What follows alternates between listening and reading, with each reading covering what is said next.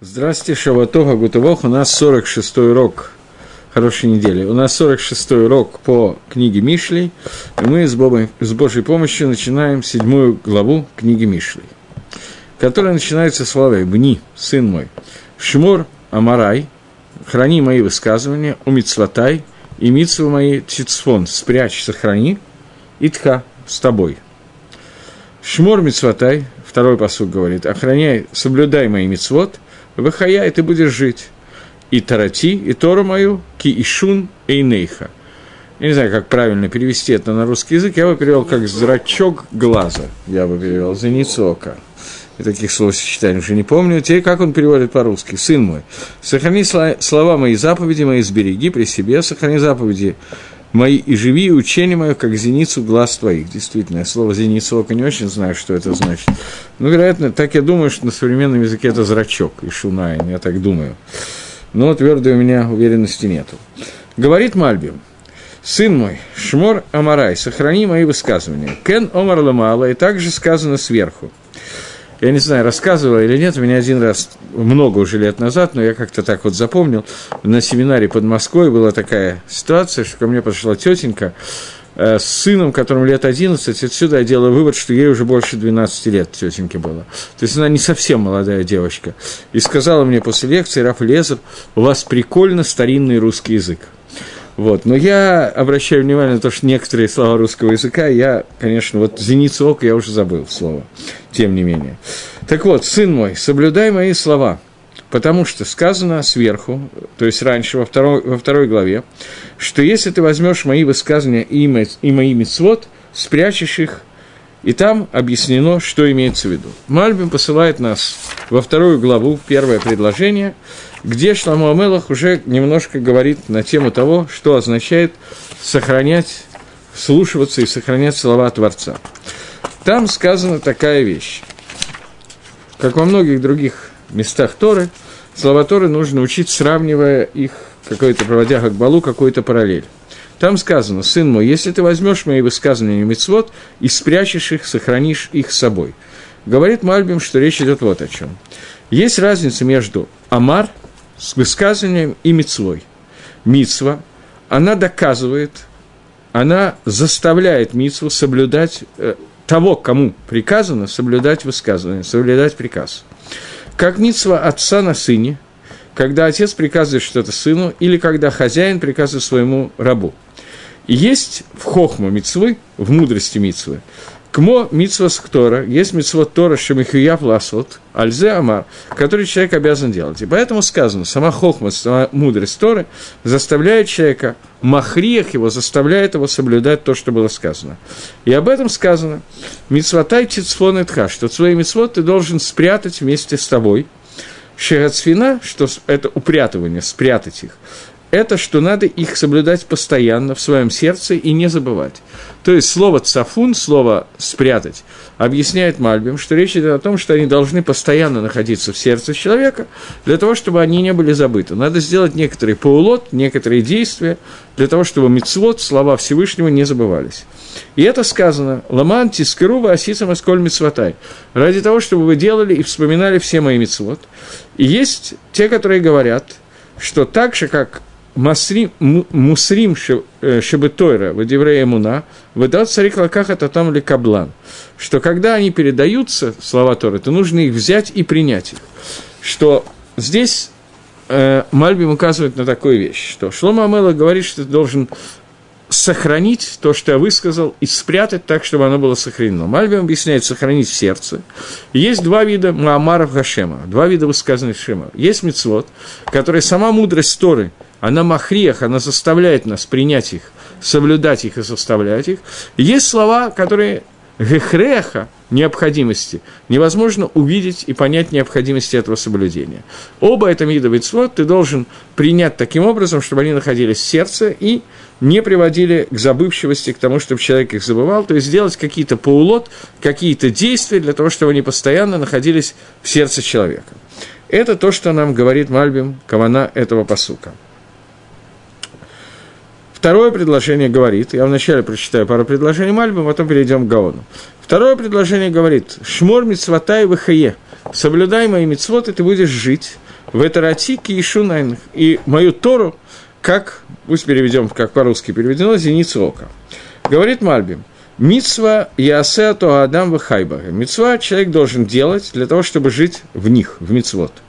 Тора, она миор гайнаем, она является то, что просветляет глаза, Шетирело дерих шибоэлек, что с помощью Торы человек через Тору. Человек видит тот путь, по которому он должен идти. Поэтому сказано, соблюдай мою Тору, как ишуна инах, как зеницу ока, как зрачок глаза, ты должен соблюдать свою Тору. Шекмоши ишмор адам, ишун эйнав, баль и тавер, что также человек охраняет свой глаз для того, чтобы он не ослеп, также он должен охранять Тору, поскольку это айн сихли, это глаз мозговой глаз, через который человек видит свет. Поэтому человеку нужно постараться видеть, охранять Тору так же, как он охраняет глаз, потому что и то, и другое показывает ему путь, по которому он должен идти. Теперь посмотрим, что говорит нам Гаон на эту тему, Вильнюсский Гаон.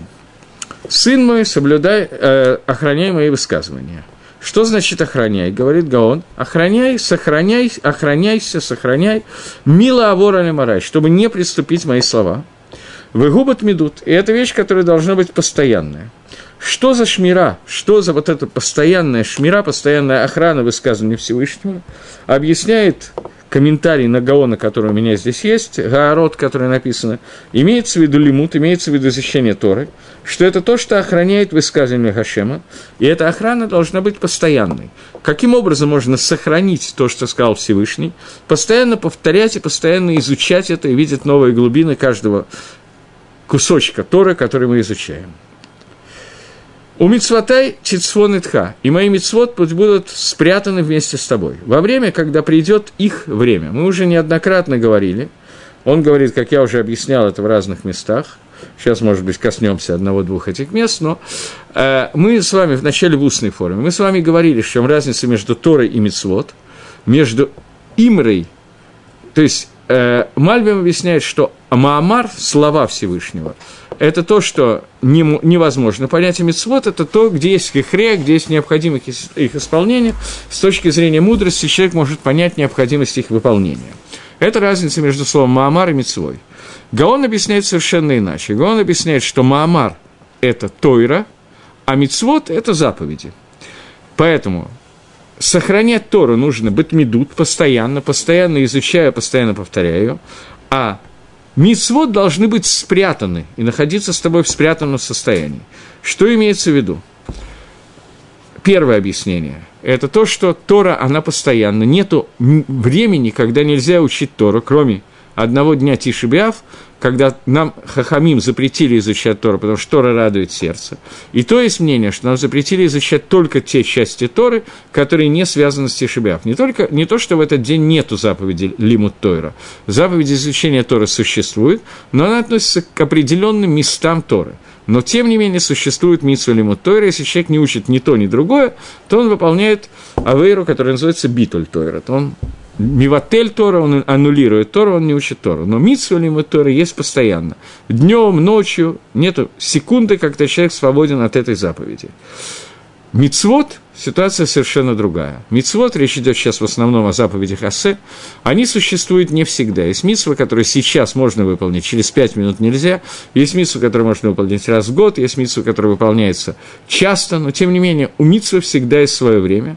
У Торы нет времени, поэтому про Тору сказано, что Маамуарат Торы, высказывание Торы, ты должен постоянно находиться вместе с ними, чтобы их охранять. Про Митцвот сказано, что ты их должен спрятать. Почему спрятать? Потому что до того времени, пока ты можешь выполнить эту митцву, ты не можешь ее выполнить. Например, митцва сука. Мы не можем сейчас, как бы мы ни хотели, мы не можем сейчас выполнить митцву сука. Выполнить митцву сука мы сможем через несколько недель, когда с Божьей помощью начнется сукот, и тогда нам надо будет сидеть в суке, спать в суке, есть в суке, э, говорить благословление на суку и жить в суке, находиться там постоянно. Вот в этот момент каждая минута нахождения в суке – это митсва, которую мы можем сделать. И надо сохранить эту митсву до нужного времени. И это поэтому про митцвот сказано «сохрани с собой», а про Тору сказано «шмор», постоянно охраняй ее. Это первый комментарий. Гаон продолжает и говорит, что есть такой иньян, есть такое объяснение, что в Торе есть четыре уровня. Пшат, ремес, пшат, драш, э, ремес, сот. Простое объяснение – Первый уровень, самый низкий уровень, без которого невозможно двигаться дальше, это пшат. Объяснение, понимание того, что написано, что означает, какая галаха, твилин надеваешь туда-то, так-то. Драш – это место из письменной Торы, откуда даршим какую-то заповедь, мы выводим ее, ой, и объяснение того, как это можно выполнить эту заповедь, все кончилось хорошо. Э, ремес – это намек, который существует в Торе, когда намекает на какой-то смысл заповеди, который в открытом понимании мы не знаем, но нам дается намек, который мы можем уловить. И сот – это тайный смысл. Тора, Кабола, тайный смысл, заповедей, тайное объяснение, для чего это нужно, и то, что в Торе написано таким образом, что через ремес мы можем достигнуть этого сода и понять смысл каких-то мецвод, как Всевышний создал мир, как он управляет этим миром. Бекисов все и так знают, о чем идет речь, все, сот учили все абсолютно без исключения, пшат не все, но сот учат все, это масса Меркова, масса Берешис и так далее, это была шутка. Итак, и здесь сказано про пшат. Про пшат сказано «сохраняй имрей», сохраняй высказывания мои. То есть, лильмот валахзор алейхем тами, что пшат нужно постоянно учить и постоянно повторять, для того, чтобы и ешамур быха, он был сохранен в себе, а вы лотишь каху там, их нельзя забывать. Мицватай тисфон – это мицвод кипшутан. Спрячь заповеди на того времени, когда ты сможешь их выполнить. Это простые объяснения заповедей, простой пшат мицвод, чтобы делать или каем. Простой пшат мицвод – это надеть тфилин, надеть цуцит, э, помолиться шма и так далее. Это первое предложение. Второе предложение в комментарии Гаона звучит так. То есть мы видим, что Мальбим и Гаон немножко по-разному объясняет. Мальбим делит на два, ура, на два вида – понимание заповеди, которым есть гехрех, и Амаре – это вещи, слова Всевышнего, которому нету гехрех, которому нету необходимости, поним, ну, стопроцентного доказательства. И то, и другое надо то, где есть гехрех, надо сохранить, поскольку это мухрах, это понятно, а то, чему нету гехреха, надо учить для того, чтобы оно было постоянно у тебя, поскольку раз нету гехреха, оно легче забывается. Это комментарий Мальбима, комментарий Гаона другой. Комментарий Гаона, что есть мицвод, который надо сохранить до времени, когда их можно будет выполнить, а Тору, которую надо лишь мор постоянно, потому что ее время постоянное.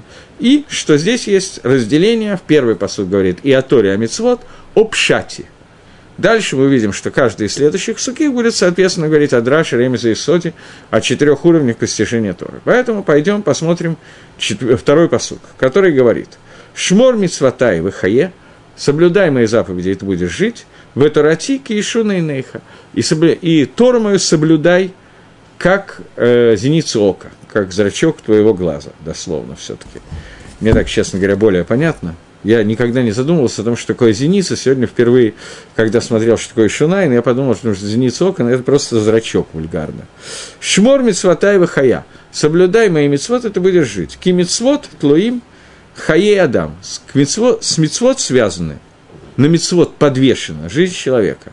Как сказано, Ашериясе Адам Вахай Багем. Те мицвод, которые будет человек делать и жить в них. Это цитата, которая нам приводит, цитата из э, книги Ваикра, из Кумаша, где написано, что человек будет жить только если он соблюдает мицвод. Естественно, что будет жить, это не имеется в виду определение жизни Энгельса, способ существования белковых тел. Это жизнь, для которой создан человек, который он создан для того, чтобы Лидабек Ваходыш Барагу объединиться с Творцом, для того, чтобы Литакен, те, те тикуним, те исправления, для которых он создан, это возможно только через заповеди Всевышнего, поэтому человек должен сохранять митцвот для того, чтобы жить в них. Продолжает Гаон и говорит, «Векай аль друшей Тора» этот посук, Шмор Мицватай Хаян, ты соблюдай заповеди, будешь жить, он относится к драшот. Он относится не к простому смыслу, а к драшу. То есть драшо до Тойра.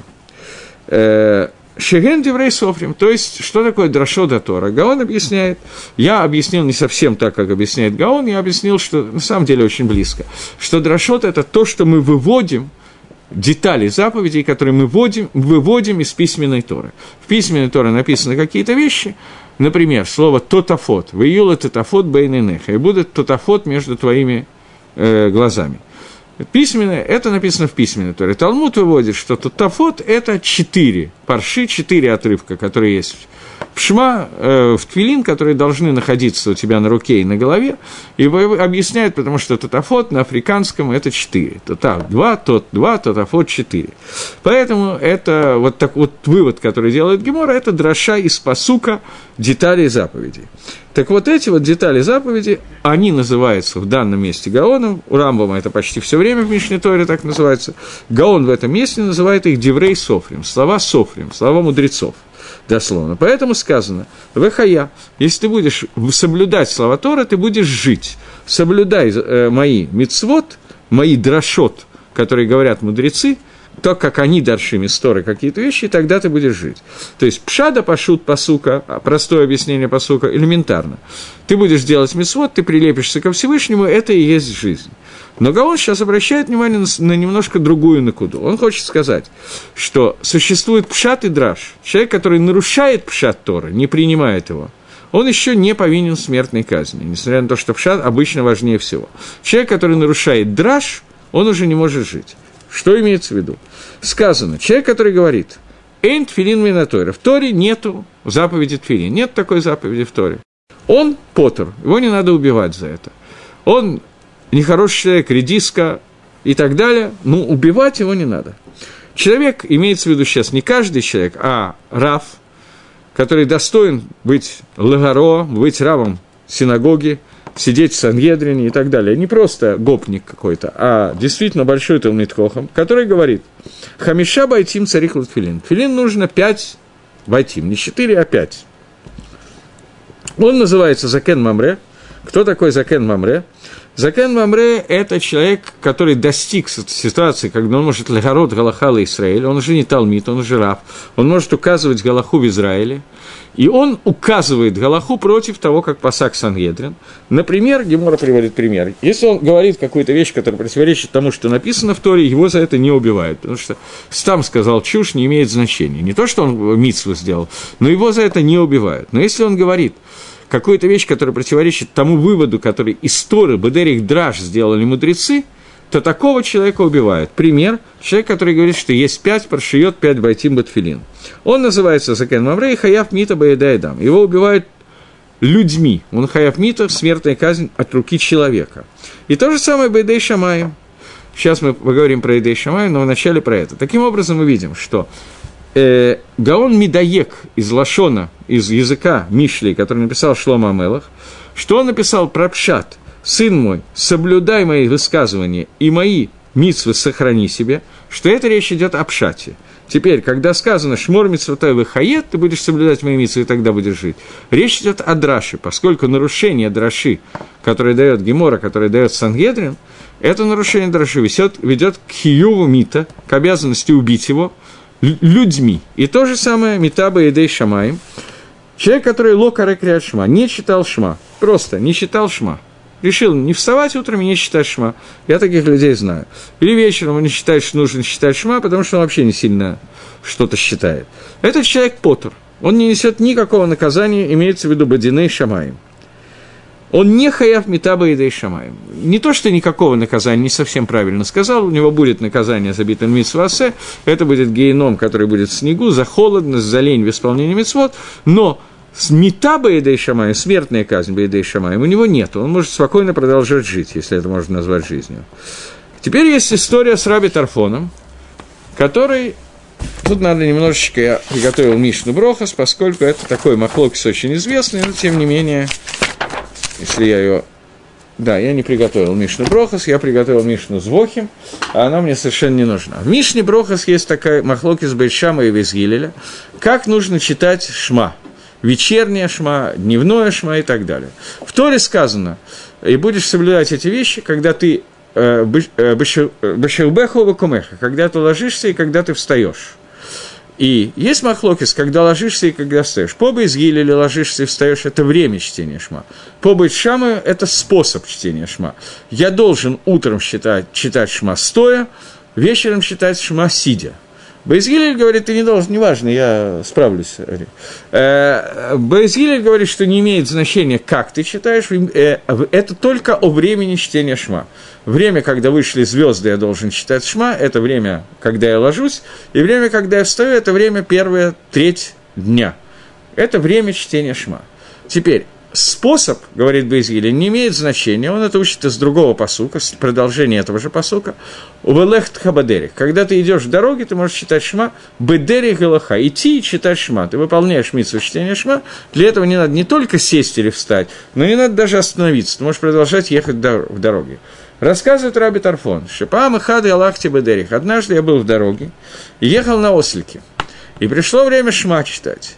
Я слез со сла, чтобы сесть и прочитать шма кедеврей Бейтшамы, сесть на камень и прочитать шма по словам Бейтшамы. Высеканте от навши – и я подверг себя опасности из-за листим, из-за разбойников, которые были. Пока он ехал на осле, догнать его было достаточно тяжело. Осел был такой с пятой передачей, поэтому он очень быстро передвигался по пересеченной местности. И бандитам было тяжело его догнать, тем более, что они не знали, надо ли за ним гнаться вообще. Но тут, когда они увидели человека, который привязал ослика к дереву, а сам сидит, закрыв глаза рукой и считает шма, то тут пройти мимо было просто очень тяжело. И не хочется, но жалко упускать случай, как писал примерно про это Жоэл Генри. Поэтому он сикен от навшо, он подверг свою жизнь опасности. Когда он рассказал это в Бейтмидраше Хахамим, они сказали, «Гдай хаита, лихаев, э, хиявта это смеха, ты был, стоило тебе умереть, поскольку Бейдей Шамаем от руки небес, поскольку ты аварта от Деврей Бейзгиля, поскольку ты приступил через слова Бейзгиля. Ты захотел считать как Шама и Алоха как Бейзгиля, поэтому ты слез со сла по Бейзгилю, или ты не должен был это делать. Таким образом, ты халек на драшу, который идет лагалоха в Торе, и поэтому ты хаяв мита Бейдей Шамаем. Тебе надо было убивать Бейдей Шамаем. Всевышний должен был тебя уничтожить. Получается довольно интересная ситуация. Человек, который говорит, вообще не читал шма, ничего страшного. Но если он слез со сла, чтобы прочитать шма, а Тора говорит в драше – что не надо слезать со сла, чтобы читать шма, то он митхаев бы навшо, он хаев мита баидей шамаем, он повинен в смерти баидей шамаем. Понятно, что если он слез со сла, потому что он устал, и поэтому появился проблемы нету. Но поскольку Раби Тарфон слезал не из-за этого, он слезал, потому что он считал, что нужно прочитать не так, как на самом деле написано в Торе через драшу, а хотел читать, сидя на камне, вместо того, чтобы лехт хабадерих, то есть он халек, он спорит с дрошой лехт хабадерих, то он читал он халек мидраш, который существует. Он спорит с тем мидрашом, который есть. И это то, что говорит Шлома Мелах, по мнению Гаона, что человек, который халек просто на Тору, отказывается сделать заповедь, это очень плохо. Но он не теряет того, что написано в Торе «Вахайбахем» – «Живи в них». Но человек, который халек на э, драшу, которая есть в исполнении митцвы, драшу хахомим, которые сделали в исполнении митцвы, то этот человек – в какой-то степени это более хамурно. Легче вообще не надеть тфилин, чем надеть неправильно. Легче вообще не прочитать шма, чем прочитать неправильно. Тогда он митхаев бы навшо. И это то, что сказали Хахамим. Гдай гаит Аллахув бы ацмейха, альмаша аварта аль бейсгили. Стоило тебе быть э, убитым за то, что ты авар Деврей Байсгили. Говорит Гаон, вот мы видим, что Хаяв Мита Байдей Шамай, что за нарушение Драши он повинен смертной казни Байдей Шамай. Поэтому сказано, что Шмор Мицватай, то есть а соблюдай те мецвод, которые объяснены нашими софрем, нашими мудрецами через драшу, выхая, и тогда ты будешь жить. В Этарати, ки ишуна и нейха, э, тишмор, в, сейчас, да, и продолжай соблюдать Тору как э, зеницу ока, как зрачок глаза. Говорит э, Гаон, «Yi Тора Шибальпе». Сейчас переходим к Тора Шибальпе. До сих пор было Драша. Теперь мы переходим к Тора Шибальпе. Как сказано, «Гавы Загир бы Талмуд, Шишгога Талмуд Алазадон». Будь очень аккуратен в своем изучении Талмуда, сказано в Перке, вот 4 главе, потому что жгога, случайное нарушение твоего лимут Тойра, случайная ошибка в изучении лимут Тора, приводит к задону, засчитывается как специальное нарушение заповедей. Китора Шибальпе, поскольку устная Тора и Карадини, в ней находится суть понятия деним, понятия законов, и поэтому сказано «Ешамер лыхау шмор навшеха» – «Остерегайся себе и очень остерегай свою душу». Миот – очень. Пен тишках, чтобы ты не забыл заповеди, которые ты учил, чтобы ты не забыл ту Тору, которую учил. Э, поэтому сказали, что тишмор тарати, сохраняй мою Тору, то есть дрошот Тора Киешуна Нейха, которая является Торой Шибальпе, которая связывает Тора Шибиктав с Торой Шибальпе, дроша, который из письменной Торы входит в устное, Галоха Ламой Шемисийной, 13 принципов толкования Торы, который ты должен, то, что из них выучено, ты должен лишмор очень сильно, так же, как то, что видит глаз. Итак, повторим, что говорит Мальбим и что говорит Гаон. Мальбим говорит, в чем сравнение, Мальбима больше в этом посоке заинтересовало, в чем сравнение со зрачком глаза. И он говорит, что устная Тора, протей деним, части вот этой вот галахи, которую мы сейчас учим, они пришли научить меня такой вещи, что Тора, она указывает дорогу в жизни, точно так же, как глаз указывает, куда человеку идти. Тора указывает, как ему соблюдать мисвод, и из пункта А до пункта Б и так далее. Поэтому так же, как ты охраняешь глаз, потому что без него ты не будешь понимать, где ты и куда двигаться и так далее, так же ты должен соблюдать Тору и сохранять ее для того, чтобы ты остался жив, потому что без нее ты не знаешь, куда идти. Гаон разделяет четыре посука, которые мы сейчас учим, на псуким, соответствующие пшату, первый посук, про который сказано просто соблюдай мои высказывания, то есть Тору, который ты должен хранить постоянно, и мицвод, который должен сохранять до времени, когда придет время их исполнения. И второй уровень – это уже не пшат, это уже драж, который говорит о деталях заповеди. Не просто на день тфилин, это первая часть. Вторая часть – в тфилине должно быть 5 парши, 4 э, парши, 4 э, байта, 4, 2 ремешка, ремешок черный, травмапам и так далее. Вот все эти вещи ты должен соблюдать таким образом, потому что это еще более хамурно, еще более страшная ошибка в них, чем ошибка в том, есть твилин или нет. Мы да он не входит в объяснение, почему одно более страшное и более хуже, чем другое. Он приводит две раи, что Закен Мамре, который говорит, что нет тфилин, ему ничего не делают, не то, что его хвалят, нет, но ему ничего не делают. А Закен Мамре, который говорит, что в Твилине есть пять байтим, его убивают. Человек, который не читал Шма, он не несет наказание смертной казни Бейдей Шамаем. Человек, который читал Шма не Альпи Галоха, он Митхаев Бенавшо, он, его можно, Всевышний может его умертвить за это.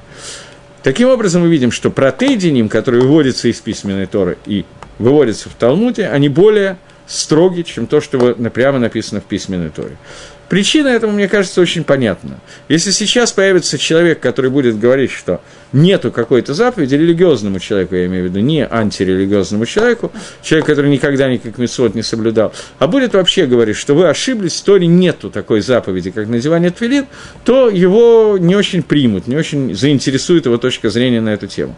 Но когда он начнет вносить какой-то свой ломдус и объяснять, то человек неграмотному, который не точно знает, откуда и как выводятся какие-то вещи, у него сразу возникнут какие-то мысли и так далее, он запутается полностью и, реш... и наденет твилин не на то место, не так и так далее. Самый простой вопрос. В Торе написано, что твилин должны быть бейн эйнейха.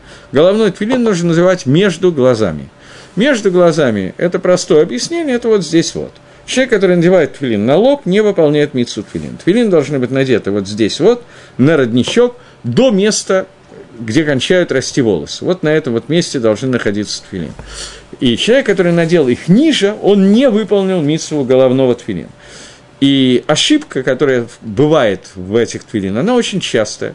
Обычно у пожилых людей в русских синагогах, украинских, русских, белорусских, синагогах СССР бывшего, она очень-очень принятая ошибка, поскольку вот они так научились одевать, и уже никогда Галаху не учили из-за советской власти, из еще каких-то причин, 10 причин, которых могут оправдывать, и они не понесут наказание, но тфилин они не надевали, они не получат награду. Человек будет думать, что он всю жизнь надевал тфилин, а это не было тфилинами.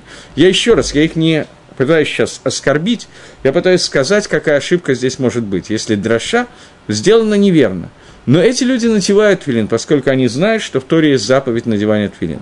Поэтому первый посук нарушит тяжелее, чем второй, а результат один и тот же. Твилин не надет. И еще ситуация, которая может сложиться, э, про тот же твилин, например. Да, возьмем про тот же твилин. Есть галоха ламойши мессины, галаха, которая сказана Маширабейну на горе Синай, что в твилин Здесь есть ошибка, которую многие люди, которые даже учат Тору, не знают этой галахи. Сами тфилин, коробочки от тфилин, могут быть любого цвета, кроме красного. Они могут быть даже белого цвета, они кошерные. Поэтому, если там краска пооблупалась, они остались кошерными. Принято их делать черные из-за красоты заповеди, это отдельный разговор. Только не, не надо их золотой краской покрывать, потому что плохо выглядит. Красными нельзя делать. Но, а? И красные виды называют. Тфилин? Коробочка. Не, я говорю, не коробочка, я говорю, сами тфилин, который надевают. Тот, куда вставляется прошиет. Их нельзя делать красными и золотыми. По ряду причин. Сейчас мы не будем их обсуждать. Но белые или зеленые, они могут быть, никакой проблемы нету. Рциот, ремешки тфилин. Галоха Ламойши что они должны быть черного цвета с внешней стороны – с внешней, с внутренней стороны они могут быть любого цвета, тоже кроме красного, а с внешней стороны они могут быть, обязаны быть только черного цвета. Причем этот черный цвет – это черный цвет, я не знаю, вот как микрофон этот черного цвета, если его видно. Если этот черный цвет, краска немножечко отколупалась, и этот черный цвет от времени немножечко покоричневел, такое бывает очень часто, то эти твилин пасулим, и все твилин пасулим, надо, твилин не были надеты – и это галаха, которая забывается, и очень часто, ну очень часто, я не знаю, но бывает, что нарушается, поскольку краска бывает, отколупается в том месте, где есть узел на ют – Тфилин на ручном тфилине есть узел ют, который сильно затянут. И когда он сильно затянут от трения, которое побывает, когда ты дергаешь тфилин туда-сюда, то внутри узла иногда краска отходит. И это надо периодически проверять. Желательно, чтобы проверил кто-то, кто умеет смотреть узел. Но, тем не менее, если это произошло и краска отколупалась, то тфилин посыльный, и узнать об этом можно через пять лет – и получится, что человек нарушал заповедь Твилин. Но здесь я говорю о нарушении, которое происходит непроизвольно. Но частично оно происходит от того, что человек не знает Галахи. Говорит Шлома Амелах, что соблюдай мои заповеди, и ты будешь жить. Потому что понятно, что Метаба и Дейшамаем положена смерть от небес, положен человек, который специально нарушает эти Дарашот Тора. Человек, который их нарушает не специально, а случайно, понятно, что Всевышнего не наказывает смертью от небес. Но, тем не менее, заповедь не выполнена. И эти нарушения значительно у верующих людей встречаются значительно чаще, чем нарушения, которые связаны с тем, что человек просто решил, что он не будет надевать твилин. В этом случае уже более серьезная проблема, и она встречается реже. Поэтому вторая, второй посук более хамурный, более строгий, чем первый. Окей, теперь двинемся, прочитаем третий посук. Начнем с Мальбима. Третий посук говорит «Кашрем алезбаатеха, катвем аллох лебеха» напиши, завяжи, навяжи их узлами на твои пальцы, имеется в виду заповеди и слова Торы, и напиши их на доске своего сердца. Ну, как, он перевел? Знаешь, такое? На скрижалях сердца твоего. Ну, действительно, почему нет? Чем скрижали от доски отличается, честно говоря, не знаю, что такое слово скрижали, я тоже по-русски не очень знаю. Я знаю, что это скрижали завета, но лексика. Ну, я в лексике не очень, я дворником последние годы пребывания в России работал. Но, тем не менее, навяжи, навяжи их на э, пальцы узлами, узелком на палец, и напиши на твоем сердце, так, чтобы они были вычеканены в твоем сердце, чтобы они остались там. Теперь посмотрим, как Мальбим объясняет этот посуд. Говорит Мальбим, кашема тальватеха. Коль маасе, любое действие, которое ты будешь делать пальцами, должны быть альпитойра. Большая часть действий, которые делает человек, он делает, естественно, руками. Потому что руки как бы созданы для действий, ноги, чтобы перенести тебя туда, где ты будешь делать это действие. Тело – это и есть сам человек, а действие человек обычно происходит руками, а не другими частями своего тела. Поэтому он говорит большую часть действий, естественно, может быть наоборот, но он говорит, любое дел, действие, которое делаешь своими пальцами, своими руками, должны быть альпи тойра, а должны быть произведены торой. Напиши их на скрижалях твоего сердца. Любые махшавод сердца, любые мысли своего сердца, они должны идти по даркей хохма, по дорогам мудрости. И сердце – это кох, сила, которая воздействует – которая находится в душе, и нужно, чтобы эти цуирей хохма, эти картины мудрости, были написаны на этом сердце Миктаф и Лаким, письмом Всевышнего. Харут аля лухов, так как они были написаны на скрижалях, Всевыш... э, скрижалях Завета, когда Штей Луходабрит, на них Всевышний написал своим пальцем надпись, которая означала все заповеди Торы, также эти все заповеди должны быть написаны Творцом на сердце человека. Лашбиах шавон цюрей гатава гамитнасим аль Для того, чтобы лашбиах похвалить и убрать эти картины тавы, картины желания к получению удовольствий, которые возносятся в сердце человека. Имеется в виду, что нужно видеть среди мыслей, которые есть, и среди действий, которые сделаны, мысли сердца и действий рук, которые сделаны, нужно следить за тем, чтобы все, что происходило, происходило альпитойра, по, по законам Торы. Для этого тебе нужно две вещи – чтобы на каждым действием, которое ты делаешь, ты думал, правильно ли его сделать альпитора, и как его правильно сделать, и что правильно сделать альпитойра. Это первое, это связано с руками. И почему он называет не едаемо эцбаот, это отдельный разговор. Я сейчас вспомнил, была такая книга Чуковского «От двух до пяти» книга, где Корней Чайковский написал высказывания детей, которые он собрал, ему разные родители писали шедевры, которые давали дети от двух до пяти, от двух лет до пяти лет. Там были много довольно интересных шедевров, одно из них девочка, э, ей дали перчатки, и она сказала, что это неправильно называть перчатки, надо называть пальчатки – от слова пальцы, на которые их надевает.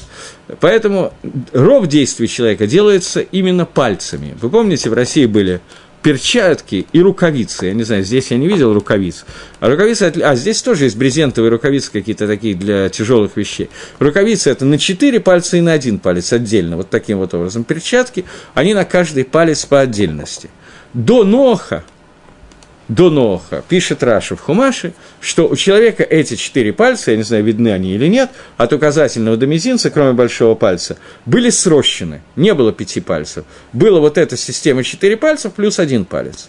Но когда Ноха потребовалось обрабатывать землю, то после, вероятно, когда он вышел из ковчега, я, честно говоря, не помню, когда это произошло, то Мидраж говорит, что Всевышний разделил эти пальцы для того, чтобы у него было сразу 10 пальцев на двух руках, на двух руках для того, чтобы делать действия этими 10 пальцами. Понятно, что для любителей кабалы, мистики и так далее, понятно, что 10 пальцев соответствует 10 заповедям, 10 речениям, которые создан мир, и 10 сферот, через которые Всевышний управляет и создает этот мир, они соответствуют этим 10 пальцам, и это Хамишек Хасадим и Хамишек Гурот, пять хасадим правой руки, пять гурот левой руки, с помощью которой, подобно тому, как Всевышний через эти атрибуты, 10 атрибутов, управляет и воздействует на все и делает все, также человек любые действия может делать только посредством этих 10 пальцев, поэтому это названо именно словом «цбаот», а не словом «едаем».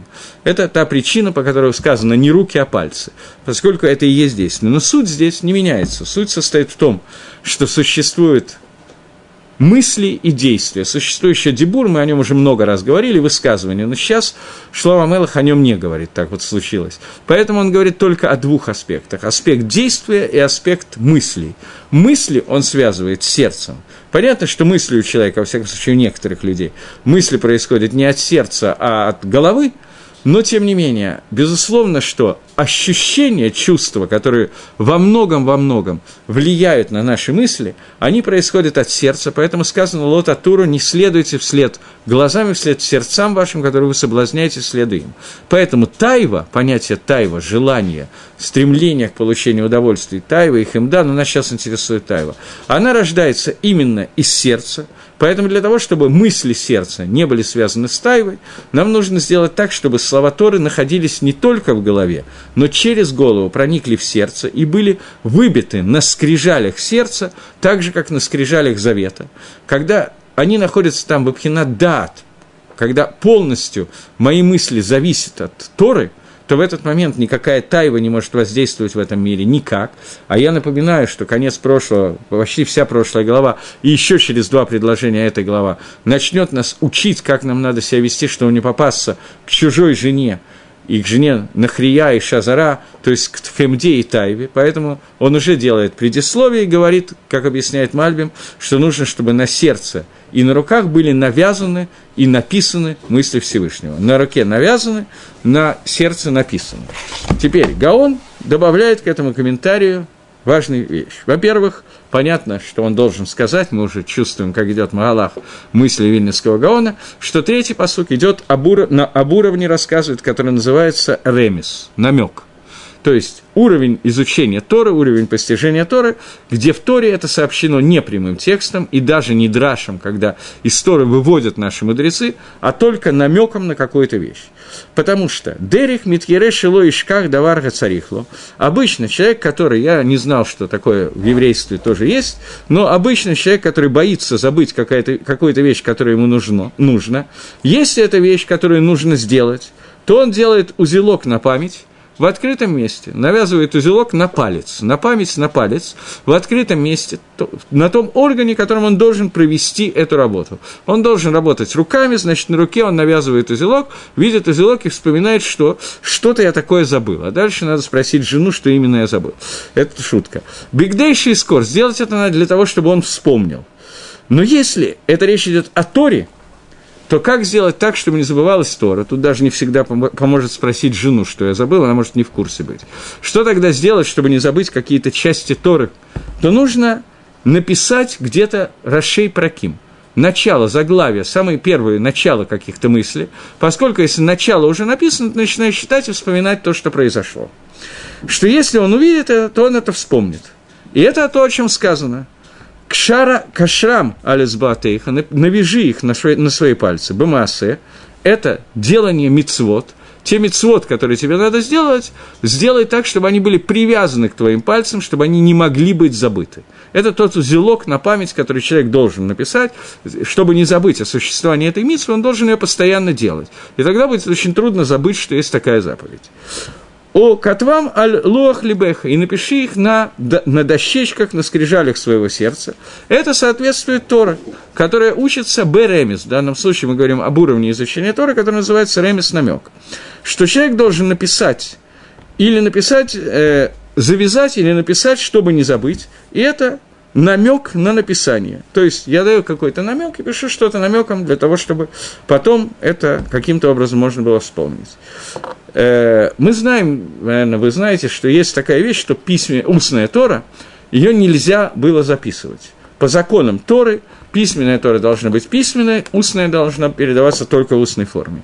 И во время, в начале Рабиуда Наси, потом Равины Рафаши, начали записывать какие-то части этой Торы, потому что видели, что необходим вот этот вот ремес, намек, краткий конспект, потому что все начинает забываться. Поэтому вначале была написана только Мишна, для того, чтобы все остальное оставалось объяснение Мишна, Барайтот, все остальное оставалось как Тора Шибальпе, устная Тора, которая поскольку уже Мишна записана, то какие-то части намеком нам указаны, и мы сможем не забывать Тору и учить ее дальше. Потом стало еще хуже. Равины и Рафаши увидели, что если не записать Талмуд, то Мишна уже не помогает, возникает полная путаница, и сказали, это лаводашем и фиру таратеха, есть время служить Всевышнему, надо отодвинуть одну из заповедей Торы, и стали записывать Тору, уже и устную Тору тоже. Но сегодня мы пишем почти все, что можно, и нельзя поскольку иначе будет э, забываться еще больше и больше, и из опасения вот этого забывания нам разрешают записывать все, что угодно. Хатам Сойфер считал, что, тем не менее, записывать можно только то, что есть вероятность забыть. То, что я не забуду, записывать нельзя. Поэтому у него в Геморе он делал краткие отметки. Когда у него был какой-то хидуш, он рисовал звездочку в этом месте – и он понимал, что что-то я в этом, когда я в прошлый раз здесь учил, что-то у меня тут итхадеш, какая-то интересная мысль была, начинал вспоминать и вспоминал эти вещи. У него был шут Хатам Сойвер, написанный для других. Как правильно вести себя, как правильно Альпигалоха делать то-то и то-то. Но в своей геморе он оставлял только вот такие вот ремезы, заметки, звездочки, галочки, я не знаю, как он конкретно рисовал, для того, чтобы вспомнить, что здесь был какой-то хидуш, а дальше он вспоминал его. У нас сегодня далеко не всегда этого достаточно. Иногда у нас, если мы пометим какую-то галочку, то будет примерно как с узелком на память, когда я долго и мучительно вспоминать, что же я такое забыл. И так и не вспоминаю. Поэтому, поскольку склероз стал еще хуже с каждым поколением, то поэтому сегодня у нас принято записывать все, что можно, и нельзя записать. Но, тем не менее, Макор, источник остался один и тот же. И последний посук из этих четырех псуким, который нас нужен, нам нужен, он говорит так. Начнем опять с Мальбима. последний, четвертый посук из этой серии псуким, я имею в виду, говорит «Омар лехохма ахатиат умеда лабина тикра» «Скажи для мудрости, что ты моя сестра, убена, убина, умеда, и знания лебина тикра». Бина назовешь знанием. Как он перевел? Секунду. Назови разум родным, чтобы преклонить себя от жены, то скажи мудрости, сестра моя, и назови разум родным. То. Мне значительно больше нравится, как я перевел. Окей, говорит Мальбим, скажи мудрости, ты моя сестра. Корва эль охот, родственные чувства к сестре, родственность с сестрой – Гуми сада талда, она появляется от рождения, со стороны рождения. А корва аль-гамода, близость к знанию, она мецада пхера, она происходит со стороны свободы выбора. У кварит баэр, и мы уже выясняли, что хокей хохма, законы мудрости, лоем ца адам миацмо, человек не может их найти самостоятельно. Рагам натаним ломи алаким, они даются ему от Всевышнего. Хохма – мудрость, которая переводится словом хохма, это то, что дано сверху. Мы говорили, что есть хохма и бина. Хохма – это то, что дается сверху, а бина – то, к чему человек приходит путем анализа хохмы. Так вот, хохма, она дается сверху от Всевышнего. Так же, как агават ахот, так же, как любовь к сестре, она дается от Всевышнего. И нефиш гадам, душа человеческая, а руха бофин, она так устроена – Шеймацуба, Коля, Кахот, Шеген, Насей, Хохма, что там находятся все силы, которые могут нести мудрость, в Хукей Хохма, а законы мудрости, они твуим бенефиш, они как бы вычеканены, они находятся в глубине души человека, миицерата, с момента, когда душа создана. То есть, когда душа создана, туда уже включены в эту душу законы мудрости Всевышнего так же, как охот гакрувами цадатолта. Поэтому душа рождается с этой мудростью Всевышнего, эта мудрость становится ей сестрой, так же, как сестра рождается вместе с рождением человека, кто из них второй рождается, тот же они становятся родственниками. Но бина, разумение, анализ, она, ее сам человек рожает, мидато, своего знания, шиевин давар меток давар, когда он понимает одну вещь из другого. И поэтому сказано, модела бина тикра – Бина называется мода, то есть то, что узнается, познается. Оно называется биной. Шизедаме кимоде шениткарев алав, что это подобно тому, как узнается при приближении к нему посредством хиры. То есть бина, она связана с пхерой, здесь уже есть элемент выбора, Хохма – это то, что дается смерти, э, свыше, от Всевышнего. И здесь нет элемента выбора, это то, что дает тебе Всевышний, дает в очень зачаточном состоянии, нам надо ее развить, и это бина, это и есть наша свобода выбора. Но когда душа приходит в этот мир, здесь сказано, она уже приходит с некоторым набором хохмы. Бина – это то, что мы приобретаем постепенно. Поэтому хохма подобна сестре, Поэтому э, говорит Мальбим, что Шламамела говорит, скажи сес, э, мудрости, ты моя сестра, а бину ты назови тем, что ты познал, постепенно познал.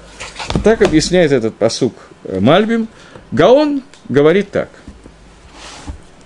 Аморла хохма хатья, скажи мудрости, что ты моя сестра.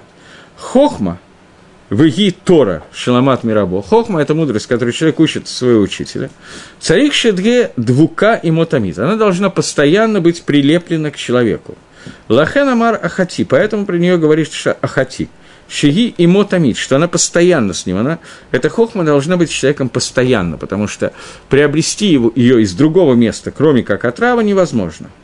Умеда лебина текра. И мадо – узнавание. Ты назовешь бину. Легаванат давар меток давар, относительно узнавания одной вещи из другой, понимания одной вещи из другой, это не постоянный процесс. Хохма – это процесс постоянный, а бина – это процесс Иногда человек узнает, понимает, делает анализ, выводит одно из другого, иногда нет. Поэтому сказано, что тие эцлейха кемада, что она должна быть у тебя не постоянно, а кемада, то есть близко к тебе. Так же, как ленооми мода. В ленооме есть кто-то знакомый. Шиакаров эйна тамит эцло. Близкие люди не всегда находятся рядом с человеком, настолько рядом, как его сестра – Михамадше лебина, и поскольку бине нужна легазбир гейтев, нужно хороший гизбер, хорошее объяснение, поэтому сказано лашон крия, где сказано лашон крия, умеда лебина тикра, и назови, тикра от слова позови бину, медой, позови ее к себе, поскольку она не находится рядом с человеком постоянно. Выгу негит садода Торы. Это относится, это четвертый посуд, и он относится к тайной части Торы. И негит Тора у и также негит Тора у. Но вначале давайте поймем первую часть. Это соответствует скрытой части Торы. Скрытая часть Торы, она тоже, как и любая другая часть, делится на две части – Хохма и Бина. На самом деле есть еще дат, но нас сейчас интересует Хохма и Бина. Хохма – это та часть Торы скрытой, которую получает учителя. Бина – это тот анализ, который я делаю сам. И вот он говорит о том, что Хохма Торы должна быть около тебя, то, что ты получил – оно должно быть около тебя постоянно, ты постоянно должен находиться рядом с ней, внутри тебя это должно быть, потому что если оно уйдет, то получать уже неоткуда. Бина ты можешь кусками, кусочками, импульсами, квантами каким-то образом разрабатывать одну часть, другую часть и так далее. Поэтому о ней сказано, что когда ты ее зовешь, она появляется. Она не находится постоянно. А Омар лехохам хати ат, вот ты постоянно моя сестра, и сестра находится ближе, чем другие родственники, имеется в виду какие-то дяди, тети, более дальние родственники, которые не находятся постоянно в доме, когда брат и сестра растут вместе, до замужества и до женитьбы имеется в виду. Поэтому хохма называется хата, то, которое находится все время здесь же, в доме, а меда, а абина, она называется та, которую надо звать, но тем не менее она может прийти, но она приходит импульсами путем периодического понимания каких-то вещей и вывода одно из другой. Так объясняет Гаон эти четыре уровня. Теперь он продолжает и говорит, что эти четыре уровня нужны для. Говорит Шламу Амелах, пятое предложение, «Лишмарехами иша зара минахрия амра хлика», чтобы спасти тебя от чужой жены и от чужой сказать, что их лика соскользнуть. Говорит Гаон, Лишмарехами и Шазара, чтобы спасти, от, охранять тебя от чужих жилых. Хазра, э, сейчас, секундочку, Газара тие, гам Исраилит. Газара, чужая зара, от слова зар, это может быть и еврейка тоже. Имги Эйна и что, если она не его жена, если она не там, где ей надо находиться. Нахрия, чужая – это и то, и другое по-русски переводится чужая, но это разные слова. Она давка Миамахер, она именно из другого народа. Мы уже читали один раз Мальбим на эту тему. Аль-Гаров лоя нахрия, раким тифатегу бахалкат лошана. И говорит Мальбим, он не жил в наше время, он жил в тяжелое время, но все-таки не такое тяжелое, как наше. Он говорит, что в обычной ситуации, большая часть случаев, не может еврей полюбить не еврейку, а только если она его будет соблазнять бахилкат лошана – гладкостью своего языка. И поэтому сказано «бы нахрия», «ми нахрия», от нахрии, от чужой, «амрейга и хлика». Ее высказывания должны быть халаким, гладкими, ты соскользни с нее. В фише Амалица, что этот пример «гааюним газарим», Эль Хахмода Тора. Это пример Мальбим Башатато, он уже второй раз это пишет, я помню второй раз, что он говорит о том, что этот пример говорит о различных чужим чужих хохмот, мудростей, которые чужды Торе, хохмат, которые днегит хохмат Тора, какие-то другие мудрости, которые называются Ишазара.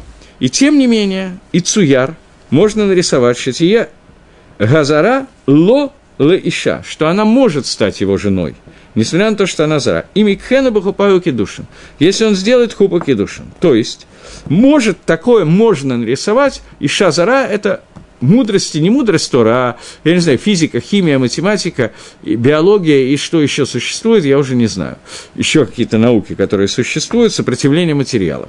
Может оказаться, что это станет твоим, если ты сделаешь хупайкидушин. То есть, если ты будешь пользоваться ими, бехахмотелу, этими мудростями, линейной Тора, для Торы – то есть, если ты используешь мудрости, которые ты по случайности выучил в университете, по глупости учась там много лет и ничего не приобретя там, то, тем не менее, выучив какое-то количество законов Эйнштейна и так далее, если ты их буди, ими будешь пользоваться для того, чтобы изучать Тору, для того, чтобы лучше понять какие-то аспекты Торы, то это станет, перестанет быть Иша Зара. То есть Зара, она Зара, потому что ты ей не сделал хупа и кедушин. Но если ты сделаешь хупа и кедушин, если ты перевернешь ее в правильное русло, то это окажется уже не Иша Зара, а уже Эшетхайль. Это уже то, чем ты пользуешься для Торы. Понятно, о чем идет речь. Нахрия – это гойка, дословно, не еврейская жена. Гем дат минус – это знание минут. Минуты – это апикарсут, минуты – это еретичество. Вамод Галам Шегем Нохрим Легамри Мина Тора. Это то, что принадлежит Авой Десоре, который уже стопроцентно противоположно Торе. Только Ехлику Амарейгам Багикишам философиям, но они взяли и разгладили свои высказывания своими всякими философскими мыслями, Ганим Шахим Ламинут, которые на самом деле призваны для того, чтобы вести человека к еретичеству до такого состояния, что им шоха харейгам, что человек пойдет за ними. Ваатора Тацелегу Миштеем. Тора должна спасти от обоих. Таким образом, Мальбим объясняет, что есть Иша Зараева и Иша Нахрия, о которых сейчас идет речь, это две жены, которые не являются твоей женой. Твоя жена – это только Тора и никто другой. Иша Зара – это вещи, которые не Тора, но и не антитора. Те вещи, которые уводят от Торы, но в принципе, если сделать им хупа и кедушин и посвятить их Торе, то можно их использовать для изучения Торы. Я возьму какой-нибудь пример, который я не уверен, что стопроцентно правильный, но такой пример из нашей жизни.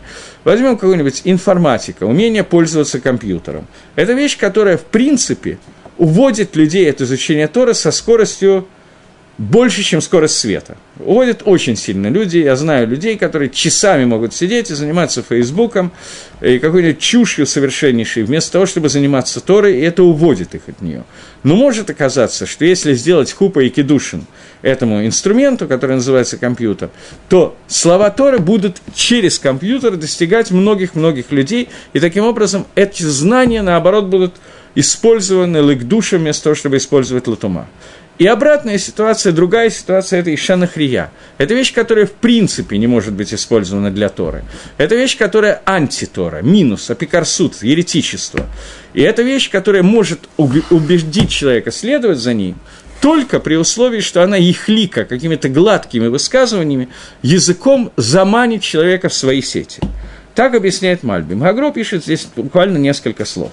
Лишмор Мейша Зара – это хемда – Агро второй раз халек на Мальбиме и говорит, что из Шазара, о котором говорит Шлова Амелах, это не Апикарсут и не другие науки, это Хемда. Минахрия э, Имрея Хрика – это Тава. Нахрия – это Тава, как я уже объяснял несколько раз. Все. На этом их комментарий на эту часть заканчивается, и мы дошли до шестого предложения, с которого в добрый час мы начнем Байзрад Ашем, следующий Йом решен. Всего доброго, до новых встреч в эфире.